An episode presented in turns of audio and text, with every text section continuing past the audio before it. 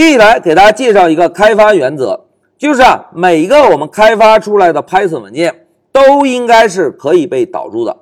哎，同学们，我们现在已经知道了，每一个独立的 Python 文件就是一个模块，对吧？既然是模块，是不是理所当然可以被导入？哎，同学们，我们试想一下，如果在工作中，我们每开发完一个文件，这个文件呢，还可以被当做模块导入到其他的文件中被重复的使用，这样是不是可以大大的提高工作效率，对吧？那在这一小节中啊，老师呢先针对导入文件的一个细节给大家强调一下。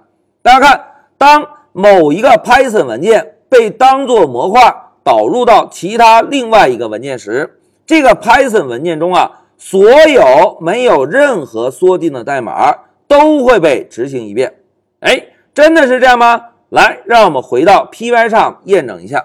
大家看，老师啊，在备课时准备了两个文件，一个文件用来模拟我们开发的模块，另外一个文件用来导入我们开发的模块。那现在老师啊，就选中模块文件。同学们，我们假设这个模块啊，是我们一个小伙伴小明开发的。那老师呢，就先使用 print 函数做个输出。老师写下小明开发的模块。哎，写完之后，假设我们的开发已经告一段落，现在是不是可以切换到另外一个文件来导入模块、编写代码，对吧？那现在老师啊，就使用 import 的关键字来导入一下这个模块文件，然后呢，使用 print 函数做个输出。我们在这个文件中啊，输出一个分割线。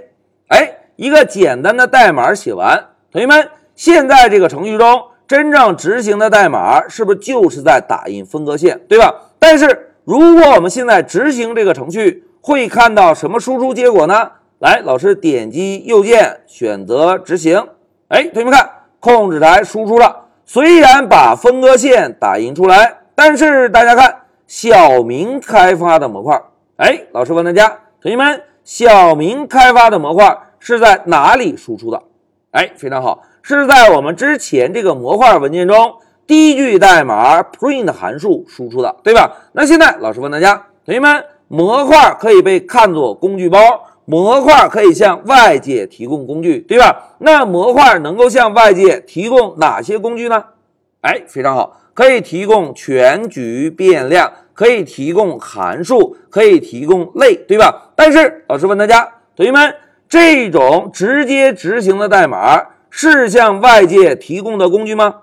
哎。并不是，对吧？老师呢，写一个注意，直接执行的代码不是向外界提供的工具。哎，同学们，既然不是向外界提供的工具，那么外界在导入这个模块时，这些代码需要被执行吗？哎，应该不需要，对吧？哎，我们现在碰到一个问题，就是当这个文件被导入时。直接执行的代码不需要被执行，对吧？老师呢，写一下文件被导入时能够直接执行的代码不需要被执行。哎，这个是通过我们代码演练共同确认的一个目标，对吧？同学们。在一个模块中向外界提供的工具应该有全局变量、函数或者类，对吧？那现在老师啊，做一个假设，假设小明在开发时开发了一个函数，老师呢使用 define 关键字来定一个名字叫做 say hello 的函数，然后呢使用 print 函数做个输出，老师写下你好，你好，我是 say hello，哎，一个简单的函数开发完成。那现在老师问大家，同学们，小明这个小伙伴开发完这个函数之后，需不需要测试一下函数？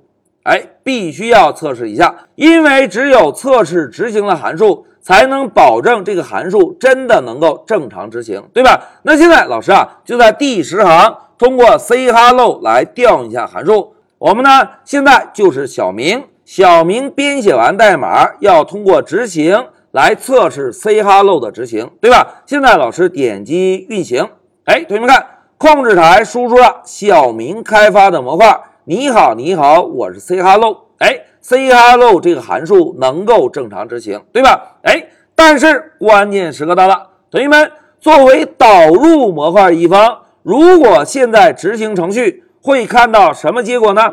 来，我们再运行一下。老师点击右键选择执行。哎，同学们看，控制台虽然输出了分割线，但是会把小明测试的代码同样也输出，对吧？哎，同学们思考一下，小明测试的代码在这一边导入的时候需要被执行吗？哎，必须不需要，对吧？因为这些代码啊，只是小明在开发这个模块时。针对模块测试的代码，当这个文件被当做模块被导入时，这些代码并不需要被执行，对吧？那应该如何解决这个问题呢？哎，同学们不要着急，先让我们回到笔记。